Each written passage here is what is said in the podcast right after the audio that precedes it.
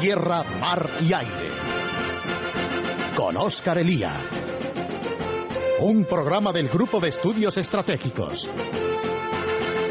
Es Radio.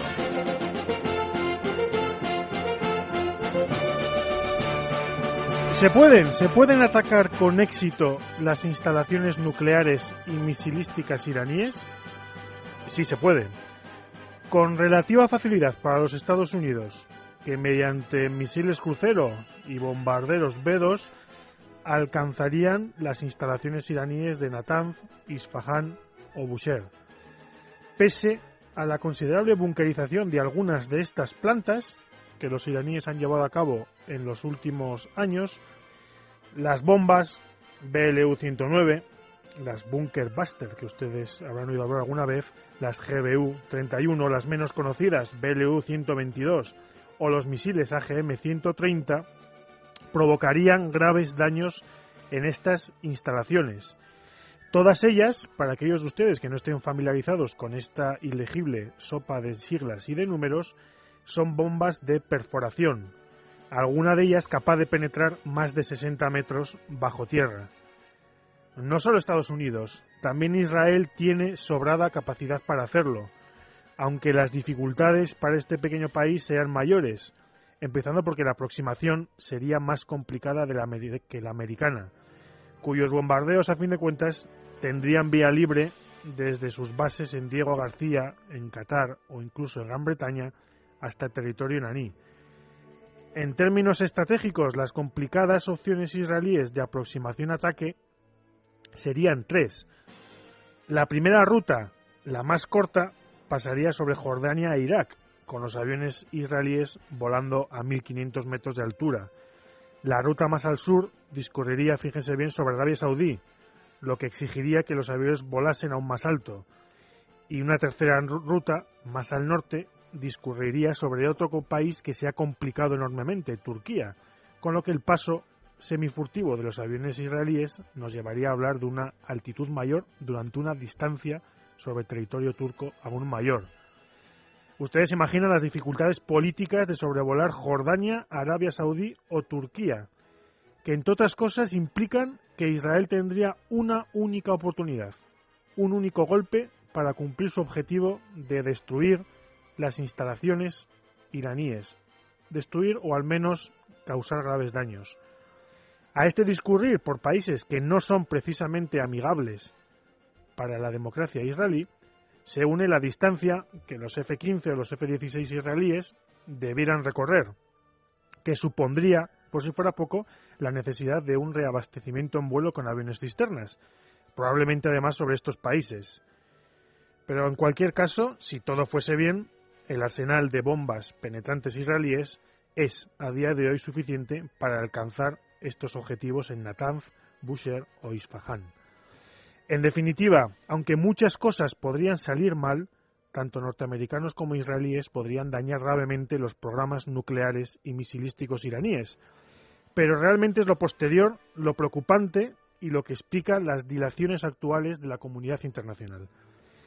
Entre las represalias, que no pocos temen por evidentes de los ayatolas, quédense ustedes al menos con estas, que todas se caracterizan por tener lo que podríamos llamar un corte asimétrico. Respecto a Israel, nadie puede garantizar que los ayatolas usen los misiles que aún tienen con armamento convencional o incluso químico contra ciudades como Tel Aviv o Haifa y ya, eh, como les comentaba, en corte realmente asimétrico, está el hecho de que pocos dudan de la activación de Hamas y Hezbollah contra el territorio israelí, grupos y milicias que llevan años de rearme continuo. Pero no es solo Israel. Respecto a Estados Unidos, se temen ataques terroristas contra objetivos norteamericanos en Irak e incluso se da por hecho la apertura de un nuevo frente en Afganistán, donde tan en precario comienzan a estar las tropas de la OTAN en plena retirada, y entre ellas las españolas. También se prevén la posibilidad de ataques contra monarquías del Golfo que son aliadas de los Estados Unidos y en las cuales Norteamérica mantiene bases militares. Pero aquí no se libra nadie de la furia de los ayatolás. Pocos dudan que respecto al resto de países occidentales, Irán tiene la capacidad de atacar, de entorpecer y de interrumpir el tráfico marítimo en una zona tan importante como es el Golfo de y el Golfo Pérsico. Y, por supuesto, la posibilidad de atacar instalaciones petrolíferas en la región o alterar el tráfico de hidrocarburos, con el consiguiente impacto en el precio del petróleo para todos nosotros. En fin, que el problema no son tanto las opciones militares como las consecuencias inmediatas que un ataque necesario y más que justificado tendría no solo para varios de los implicados, sino para toda la región y para todos nosotros. Como en toda decisión relacionada con la guerra, el problema es endiablado. Sin un ataque militar, Irán conseguirá la bomba seguro, y probablemente un ataque militar simplemente lo retrase. Bien es cierto que, como decía nuestro amigo Yora Ilan esta semana en el periódico La Razón, no es lo mismo retrasar el programa nuclear iraní dos meses que diez años. Por lo, por lo menos la apuesta tiene bastante más sentido. Muy buenas tardes amigos, soy Oscar Elía, somos el GES, esto es Radio y hoy les traemos Irán e Iberoamérica por tierra, mar y aire. Comenzamos. Luis. Sí. Para mí siempre serás el presidente. ¿Qué jugador se ha visto involucrado? Yo te lo diría encantado. Braulio. eh, Pepe Sáez. Hola, Antonio, ¿cómo estás? O sea, que yo creo que ya es mejor decir el jugador, ¿no?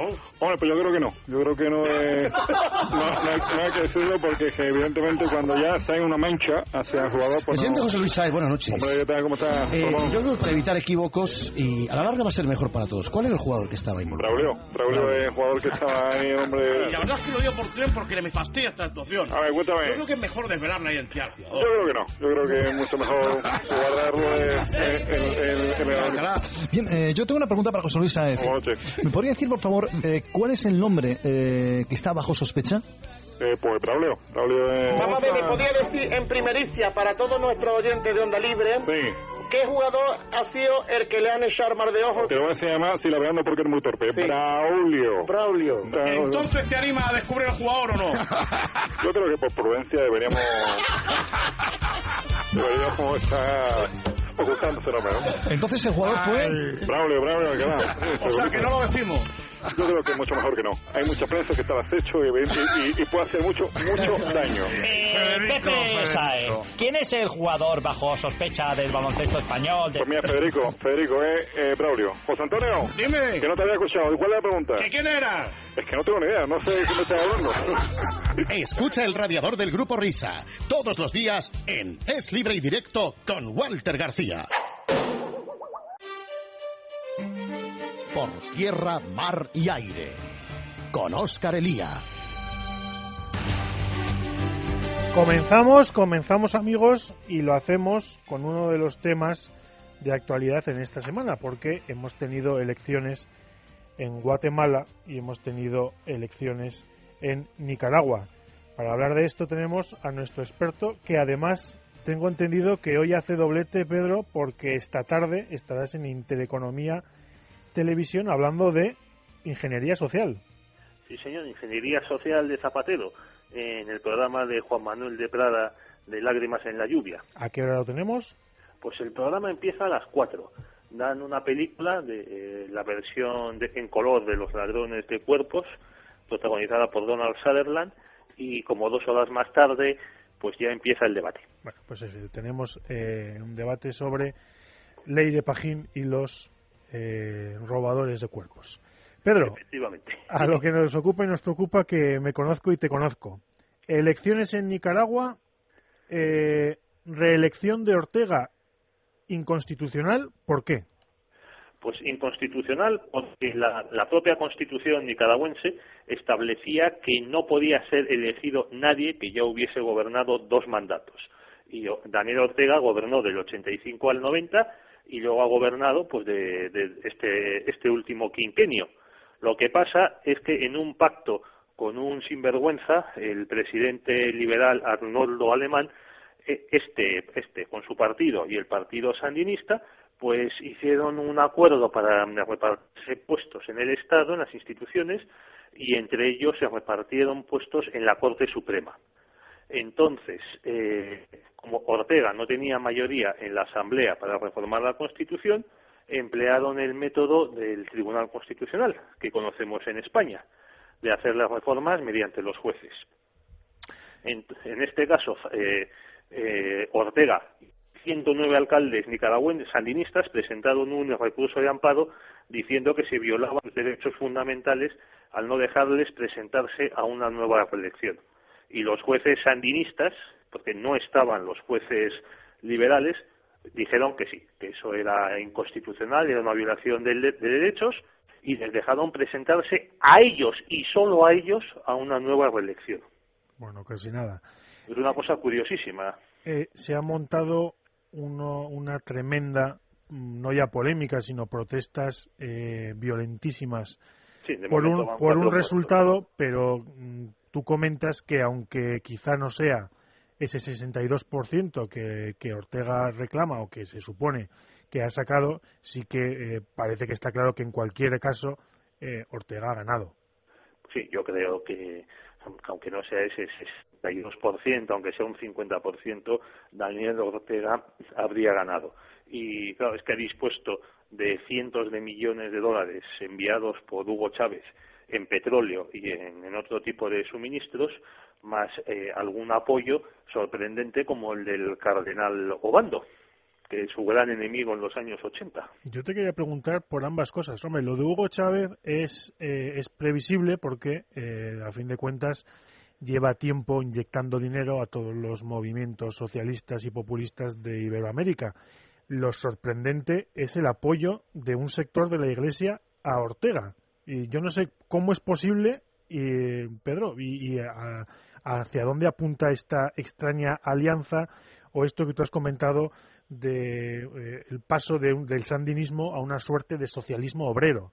Pues eh, mira, yo lo comparo con lo que acaba de suceder en Argentina con la nueva victoria de Cristina Fernández de Kirchner.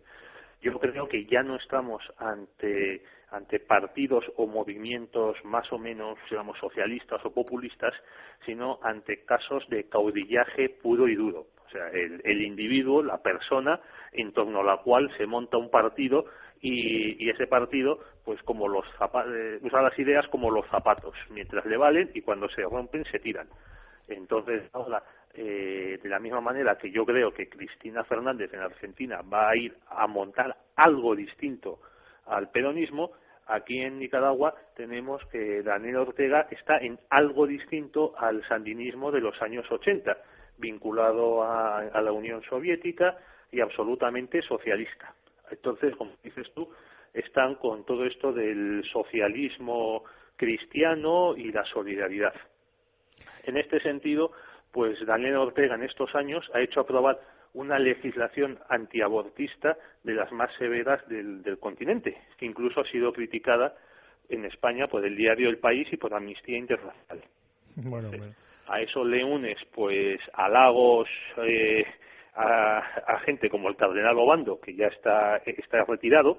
Entonces, claro, hay gente que a la que el, el retiro le sienta muy mal. Y algún que otro favor, entonces tenemos esta especie de amalgama. Esto es curioso. Lo de Chávez te sorprende menos. No, lo de Chávez no, no nos sorprende en absoluto, porque nada más llegar a la presidencia en, en, en 2007, cuando tomó posesión de su cargo, pues eh, Ortega se vinculó al, al alba de, de, de Chávez y, bueno, y viajar a Caracas, eh, recibir a enviados de Caracas en, en Nicaragua, votar eh, pues a favor de los proyectos vistas y castristas en la ONU, en, en la OEA, etcétera, etcétera. Pedro, dentro de esta, eh, de esta nueva forma de entender y de organizarse eh, al socialismo iberoamericano, eh, está el hecho de que, me iba a hacer una comparación con España, pero como aquí también existe una clara colocación mm, de, de los familiares en los partidos y en la administración. Eh, tú hablabas de la mujer de Ortega. Sí, sí, la mujer de, Daniel Ortega pues tiene cargos tanto en el partido como en el gobierno. Creo que es la Secretaría de, de Comunicación. Entonces, pues ya, ya se sabe que, que- que de quién te vas a fiar más de aquel con quien duermes. Lo mismo que pasaba con los Kirchner en, en Argentina, que como, como decían allí, pues el poder acababa eh, a la entrada de la alcoba. Y, y tú comentabas también, lo hemos estado comentando antes, que la, la similitud es también con los Somoza. Efectivamente, efectivamente. Eso se menciona poco en Nicaragua más, lógicamente, porque los conocen. Pero, claro, ten en cuenta que, que Anastasio, Anastasio Somoza en los años 30 crea un, un régimen eh, dinástico, sultanístico, como lo define Juan José Lins, en el que le suceden dos hijos suyos y en el que, se, por ejemplo, se cambia la constitución a, a conveniencia de, del papá o de los, o de los hijos. Y también, y esto es muy importante, se, se mantiene un partido, en este caso el Partido Conservador, pues enchufado a unos puestos de, de, de unos, unos, puestos de limosna dentro del Estado, pues unas cuotas de parlamentarios en la Asamblea, en unos jueces en el Supremo, que, que para que lo legitime. Y eso es pues lo que ha hecho Ortega pues con alguna, algunos liberales, como este mismo Arnoldo Alemán. Eh, Pedro, eh, también hemos hablado de Guatemala. Eh, situación en el país complicada, entre otras cosas, por el crimen organizado uh -huh. y donde también hemos tenido segunda vuelta.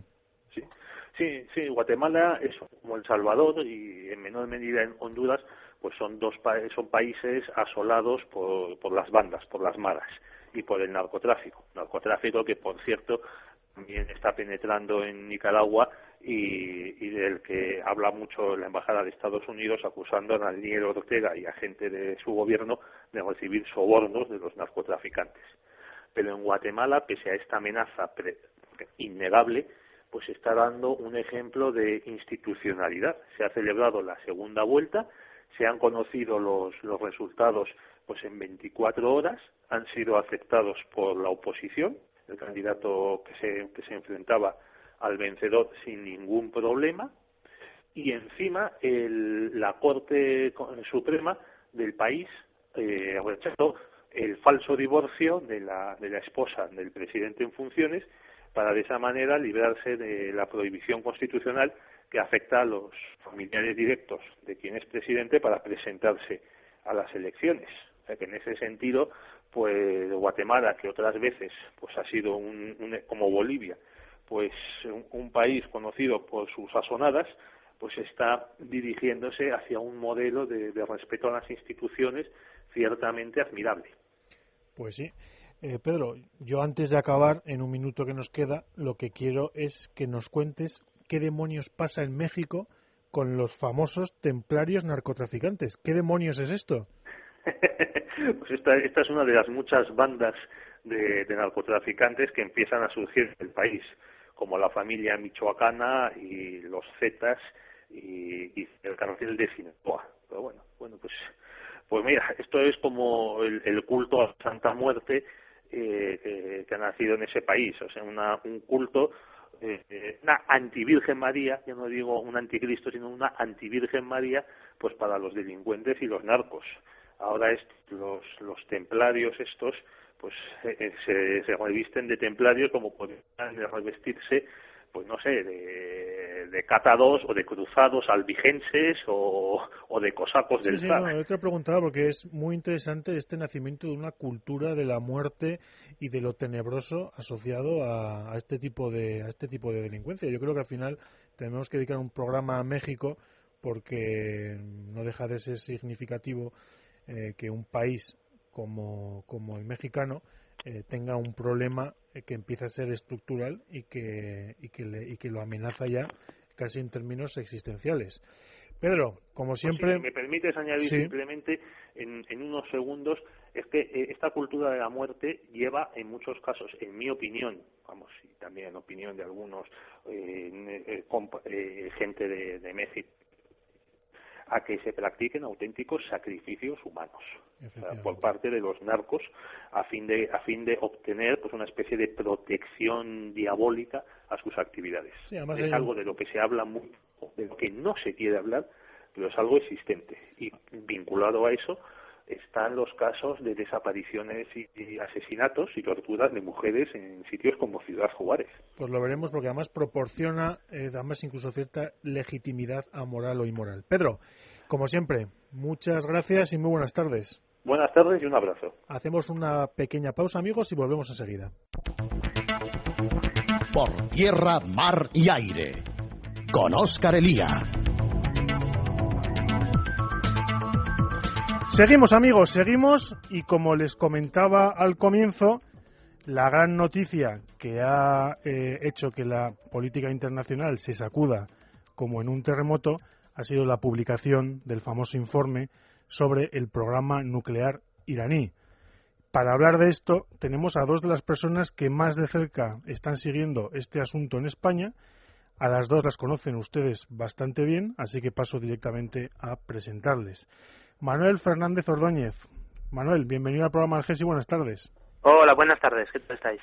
Y Rafael Bardají, como siempre, no les vamos a decir si está al este o al oeste de Greenwich para no dar pista que no debemos. Rafael, muy buenas tardes en España y bienvenido. Muchas gracias, buenas tardes. Bueno, lo primero, eh, yo quiero preguntarte, Manuel, una pregunta básica, porque yo creo que nuestros oyentes han oído hablar mucho del informe, eh, pero es verdad que es un informe técnico y que, por tanto, algunas cosas se les escapan. Y si encima tenemos en cuenta las cosas que cuentan los periodistas, lo que dicen que dice el informe y lo que no dice, pues uno se puede volver loco. ¿Qué dice el, el reporte de la Agencia Internacional de Energía Atómica, Manuel? Pues el, eh, el, último informe de la IAEA, pues lo que hace es eh, básicamente poner en conjunto y poner eh, de relieve una evolución histórica de datos que estaban dispersos hasta ahora. En realidad no hay nada que sea concretamente nuevo, ningún dato eh, clave que no se conociera ya por los Estados miembros de la IAEA, pero lo que han hecho es ponerlo todo junto y, y parece ser que, que darle seriedad en el sentido de aportar eh, las fuentes y aportar documentos eh, que hasta ahora pues el resto de Estados miembros no habían tenido acceso. Básicamente lo que nos dice es que es que Irán eh, la IAEA demuestra que no ha eh, desviado material nuclear a fines militares, pero no ha desviado el material nuclear que tiene inventariado.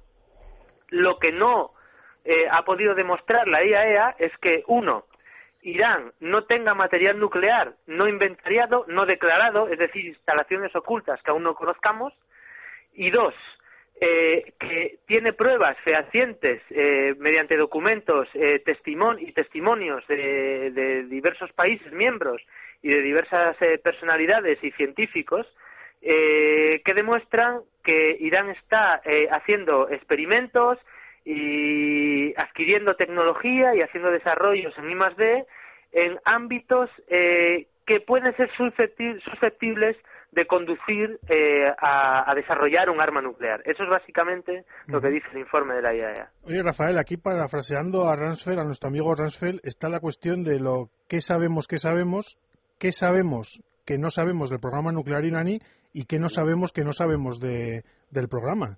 Bueno, yo creo que, que realmente se sabe mucho más de lo que se quiere admitir, ¿no? Lo que no se dice es que no se acepta la verdad porque no se quieren tomar medidas, ¿no? Consecuentes con la política declaratoria que todo el mundo dice que una bomba iraní es algo inaceptable. Pero no, tú y yo lo hemos escrito en nuestro libro, es decir, el programa iraní tiene tres fases desde mi punto de vista. Una primera que llega hasta el 2002 que es de absoluto engaño, 30 años más o menos de investigaciones nucleares con una ambición clara, que es tener un arsenal nuclear y unos misiles que lo puedan lanzar las cabezas nucleares, pero que se había hecho de manera absolutamente opaca y clandestina. Una segunda fase, a tenor de las revelaciones de grupos iraníes disidentes, donde la comunidad internacional eh, se hace eco de que Irán ha estado desarrollando un programa de investigación nuclear que no se sabe muy bien con cuánto desarrollo ni con qué amplitud, pero que se tienen constancia ya de ciertas instalaciones en todas las fases. ¿no? Y yo creo que ahora se abre la tercera fase eh, definitiva, que es, bueno, ¿qué hacemos con Irán?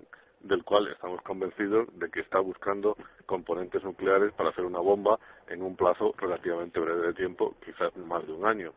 Se, el informe habla del el uranio enriquecido a bajo nivel y a más alto nivel y cómo la progresión para llegarlo a, a nivel militar no es linear y por lo tanto es mucho más breve de todo lo que ha llevado hasta ahora la producción de la media tonelada eh, que tienen de uranio enriquecido y por segundo lugar habla de los experimentos y los diseños de cabezas nucleares. Y en fin yo creo que esto acelera una toma de decisiones. Desgraciadamente eh, el mundo hoy no está como para prestar grandes servicios a la paz internacional en Irán, es decir, Estados Unidos en retirada de Afganistán e Irak, la Unión Europea colapsada en su deuda y, esto compromete y dificulta enormemente un frente común. Rusia y China ya han dicho ayer que no están por reforzar las sanciones, y por lo tanto, bueno, pues lo que queda es un camino relativamente expedito para que los ayatolás al final, cuando sea, tengan su bomba, ¿no? Aquí dos aspectos que yo creo que los ha comentado Rafael. Yo os voy a os quiero preguntar uno a cada uno. Eh, Manuel, la primera cuestión es efectivamente eh, lo que le queda a Irán por tener una, una bomba nuclear que pueda montar, por ejemplo, en un, en un misil. Y la segunda, que, se la voy a hacer a Rafael, es, eh, bueno, una vez que tengamos la bomba, Irán está desarrollando en paralelo todos los sistemas también para weaponizarla.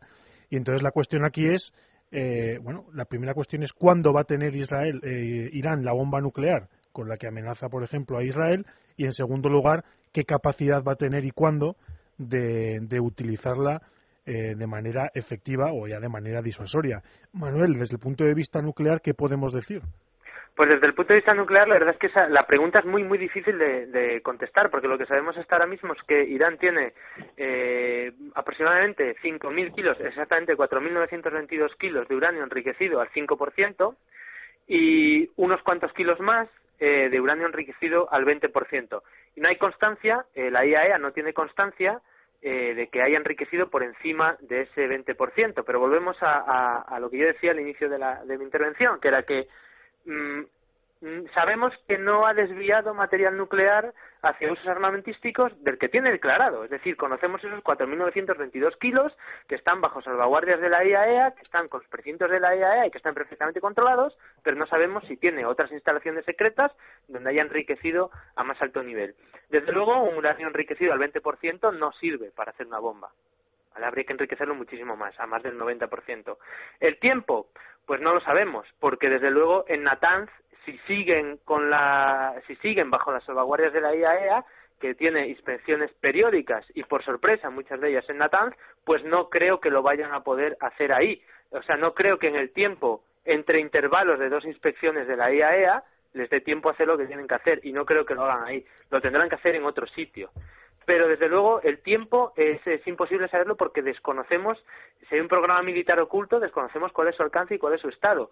Y no solo eso, sino que para hacer una bomba hacen, tres falta, hacen falta eh, tres cosas, ¿no? Hacen falta tres tecnologías distintas. La primera es saber enriquecer el uranio, tener la capacidad de hacerlo hasta niveles militares necesarios para una cabeza nuclear. Lo siguiente, que también es muy complejo, es saber detonar una cabeza nuclear, que es un sistema de explosivos convencionales de implosión sincronizados, que es bastante complejo, y la tercera es, bueno, una vez que por motivos mm, X decides dónde quieres tirar la bomba, pues saber llevarla hasta allí, es decir, tener unos misiles de largo alcance que sean capaces de albergar una cabeza nuclear, que seas capaces de que, que seas capaz de mandarlos hasta allí. Desde luego, lo que sí sabemos a ciencia cierta es que Irán ha hecho avances en los últimos años en estos tres campos, tanto en la balística como en, los dispositivos de implosión, como demuestra claramente el informe de la IAEA, que habla de estos dispositivos de implosión, como en el enriquecimiento de uranio, tecnología que tiene eh, perfectamente asumida y controlada. No olvidemos que es capaz de enriquecer al 5 y al 20, pero la tecnología para enriquecer al 90 es exactamente la misma. Son las mismas centrifugadoras y, los mismos dispositivos que tienen.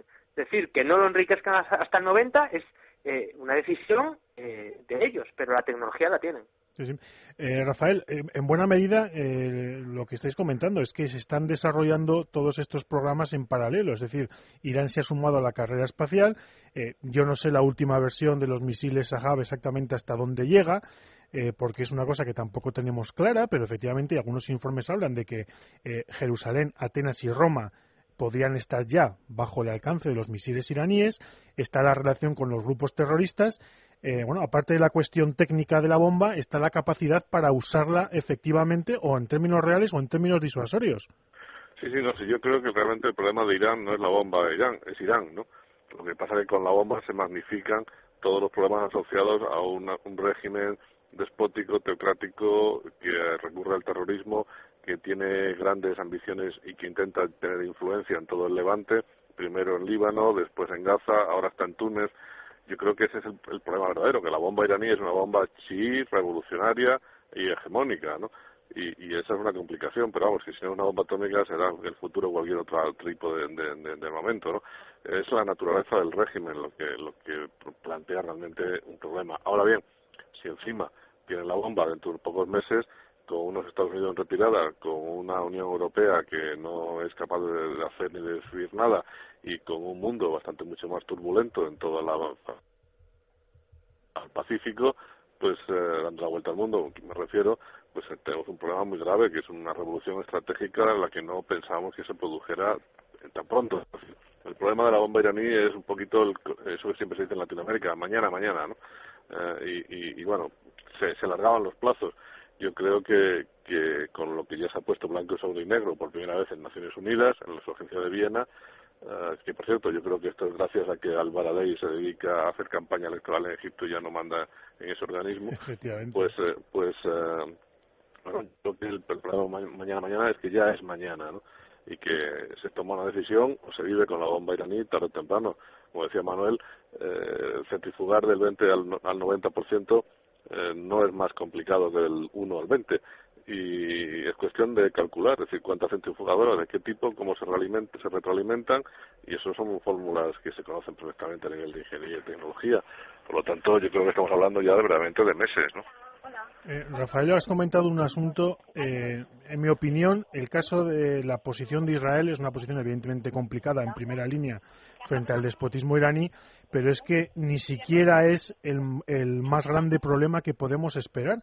Eh, yo no sé cuál es tu opinión, me la imagino porque hemos hablado muchas veces, y es que, claro, nos encontramos con un Oriente Medio del revés, con una potencia regional, con aspiraciones y con un alcance ya mundial gracias a la bomba, nos encontramos con un problema de proliferación y nos encontramos casi casi con la puesta de largo de un mercado nuclear que ya existe y que va a ser imparable.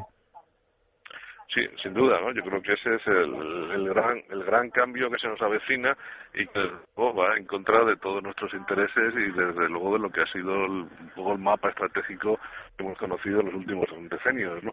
Eh, el problema es que realmente o se toma una decisión o se actúa o no se actúa y tal como la situación en estos momentos me da la impresión de que el mundo occidental, la comunidad internacional prefiere la pasividad y no actuar a actuar, ¿no? Eh, Manuel, eh, tú y eh, particularmente y en el GES también hemos hablado de la existencia de ese mercado nuclear que tiene mucho que ver con el programa iraní y en el que además están metidos algunos de los países menos recomendables de la Tierra.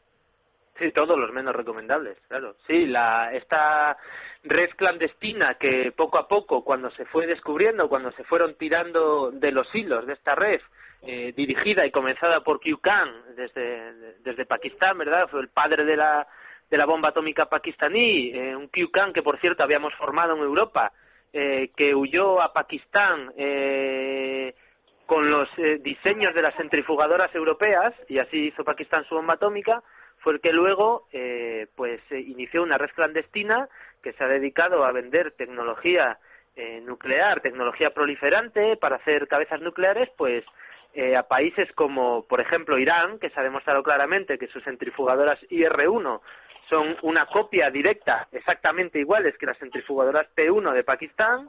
Eh, se ha demostrado que ha vendido su tecnología a Corea del Norte, que cuando avanzó la tecnología, a su vez, tuvo un feedback de vuelta a Irán, que se realimentaban mutuamente, y cuando se interceptó un barco en el 2003 eh, que venía también de Corea y que iba directamente a Libia y se interceptó en el Mar Rojo, pues se descubrió eh, material nuclear que va directamente al programa nuclear de Gaddafi y, y se descubrieron documentos y centrifugadoras que paradójicamente eran exactamente iguales a las que tiene Irán. Se ha descubierto el mismo documento que tiene Irán que, explica cómo montar un año metálico en dos cabezas hemisféricas, que es justamente lo que se necesita para hacer una cabeza nuclear de implosión, pues ese documento que, que se le incautó a Gaddafi en el 2004, pues eh, es exactamente el mismo que tiene Irán y es exactamente el mismo documento que menciona el informe de la IAEA y es un documento que viene directamente de Pakistán y llega a la huella de Q eh, vamos, eh, sin, ningún género de duda. ahora, eh, vosotros me corregiréis, pero se supone que la agencia tiene que poner en marcha eh, o reponerse en marcha para eh, seguir el asunto de cerca, pero tiempo no parece que haya demasiado, aunque hemos perdido mucho y como comentáis, excepto los organismos internacionales públicos, todo tipo de servicios de inteligencia de organizaciones nacionales llevaban tiempo alertando de esto y no digamos ya institutos, think tanks y todo tipo de grupos privados a lo largo del mundo, pero la cuestión ahora es, eh, Rafael, es qué opciones tenemos, porque la sensación que da es que eh, de la opción militar lo que más se teme son las consecuencias inmediatas o las represalias de un Irán que se nos ha colado por todos los rendijos de Oriente Medio. No, sin duda. Es decir, cualquier opción militar tiene que ser el último resorte al que se recurra. Irán es un país grande, muy complicado para gestionar. El día después de cualquier intervención o ataque, se nos pondría seguramente, aunque fuera por un periodo más o menos breve, el barril de petróleo en 200 dólares o más dólares y esto en este momento para la economía mundial sería una soga al cuello, ¿no? Ah, otra vuelta de tuerca. Pero también hay que recordar que no ha habido ninguna sanción ni ningún abrazo diplomático que haya convencido a los ayatollahs de parar su programa. La única vez que dudaron de proseguir con él fue en el 2003 cuando las fuerzas americanas invadían felizmente en las primeras semanas el Irak de Saddam Hussein y lo derrocaban. Es decir, que el lenguaje diplomático y el lenguaje de Naciones Unidas no funciona para convencer o para disminuir la ambición nuclear de, Teherán. Hay que hacer otra cosa. Eh, sin embargo, yo creo que en estos momentos el temor a las consecuencias de cualquier intervención o de cualquier acción militar para el mundo en general es mayor que el miedo a vivir con la bomba, excepto para un país que es Israel, cuya existencia está en directo peligro al avance del programa nuclear iraní. ¿no? Vamos a ver cómo se gestiona esto. Todavía, en fin, hay unos cuantos meses, eh, pero desde luego la situación se está volviendo progresivamente complicada. Manuel, ¿tú qué esperas del organismo de la ONU ahora mismo? Pues la verdad es que es un problema grave, es un problema diplomático. Yo creo que efectivamente hay que llevar la diplomacia, agotarla hasta los últimos extremos. Lo que pasa es una situación muy complicada porque tenemos eh, eh, una estrechez de lazos en los últimos meses eh, creciente entre Irán y Rusia y también el papel que juega China, eh, un poco ambiguo en estos casos, porque si bien sabemos que probablemente se oponga a cualquier tipo de sanción eh, adicional en el Consejo de Seguridad de las Naciones Unidas, sin embargo, ayer públicamente eh, el gobierno chino pedía a Irán que tuviera transparencia y sinceridad en su programa nuclear. Tiene una posición ambigua, pero desde luego el problema es que Irán está jugando al gato y al ratón todo, el tiempo. Efectivamente, cuando, cuando se les pilló en el renuncio en 2002 y se descubrieron las plantas de Natanz y de, y de Isfahan, eh, estuvo negándolo todo hasta que ya la situación fue insostenible, hasta finales del 2003, cuando ya tuvo que admitir que había comprado materiales en el mercado negro y que tenía un programa nuclear secreto. Y en ese momento, en una reunión eh, a tres, junto con Irán, pues eh, lo que decía Rafa, coincidiendo con el final del 2003, con la invasión de Estados Unidos en Irak, decidieron parar todo su programa nuclear y firmar incluso el protocolo adicional de la IAEA de 1997 que no habían firmado hasta ese momento. Protocolo que firmaron en 2003 pero que en realidad nunca implementaron y nunca han cumplido desde entonces. Y siguen jugando al gato y al ratón. Estuvo la cosa un poco relajada hasta 2005 cuando hasta que Ahmadinejad llegó al poder y un mes después del llegar al poder anunció que reanudaba otra vez todo su enriquecimiento y su programa nuclear. Y desde entonces han estado eh, jugando al gato y al ratón, esquivando a la IAEA e, e incluso hace unos meses hemos descubierto que tienen una planta de enriquecimiento nueva en Fardow, cerca de Qom, que tampoco habían declarado a la IAEA. Es decir, siguen haciendo instalaciones nucleares siguen violando sistemáticamente el Tratado de Proliferación mientras nos siguen diciendo que su programa nuclear es para fines pacíficos. Oiga, si es para fines pacíficos, acepte usted las salvaguardias de la IAEA, deje usted hacer su trabajo sin ningún tipo de miramiento a los inspectores internacionales de la IAEA y demuestre usted que tenemos que tener credibilidad, que su programa nuclear es creíble y que, que demuestre usted que, que podemos tener confianza en su programa nuclear. Si esto no es así, pues eh, las sanciones en la ONU. Eh, no sé si seguirán o no por la posición de Rusia o China, pero desde luego esa es la vía que hay que seguir. y como comenta Rafael, eh, aquí hay un problema de que no se trata de cualquier país, se trata de Irán. Es que al mismo tiempo que desarrolla su tecnología nuclear desarrolla sus misiles balísticos. Rafael, en un minuto que nos queda, aquí hay otro problema y es que si Irán consigue la bomba, la va a querer Arabia Saudí, si la quiere Arabia Saudí, la van a querer otras monarquías del Golfo y esto da paso a un dominó nuclear que llega hasta donde puede llegar. Sí, los únicos que nos íbamos a quedar sin nuestra bomba íbamos a ser los españoles, porque el resto, desde el norte de África hasta Pakistán, iba a estar nuclearizándose a marchas forzadas, ¿no? Decir, los, los árabes saudíes, a golpe talonario, le compran a Pakistán lo que haga falta, ¿no? Eh, Turquía y Egipto se enzarzarían en no dejar solo a Arabia Saudí nuclearizarse y tendríamos un, un, un levante y un Mediterráneo polinuclear con actores que no tienen ni la infraestructura, ni la capacidad de mando y control, ni mucho menos la jerarquía eh, que pudiera garantizar una cierta estabilidad del sistema nuclear en general. Por lo tanto, sería muy proclive eh, a tener el dedo en el gatillo y por primera vez en la historia de la humanidad a ver una verdadera guerra nuclear o un intercambio nuclear entre países. ¿no? Pues sí, es una buena, yo creo que lo hemos comentado alguna vez, que quizá seamos eh, la primera generación que veamos una guerra nuclear real. Manuel, muchísimas gracias por estar con nosotros y te emplazo para el próximo programa en el que tenemos que hablar de gasoductos, por cierto. Ah, muy bien, perfecto. El Nord Stream y el ex canciller Schroeder. Eh, muy bien colocado en la cúpula de Gazprom. Aquí lo mejor, lo mejor de cada casa aparece en cada programa. Efectivamente, hablaremos de ello, largo y tendido. Rafael, muy buenas tardes y gracias por estar con nosotros. Muchas gracias tío Oscar. Muchas gracias, Manuel. Y a todos ustedes, amigos, les dejamos hoy con ritmo. Volvemos la semana que viene aquí en Es Radio. Hasta entonces, muchas gracias a todos. Mission Top Secret Destination Unknown! Mission Top Secret Destination Unknown! And we don't know if we're coming home! We don't know if we're coming home! I stand up, hold up, shovel to the door! Stand up,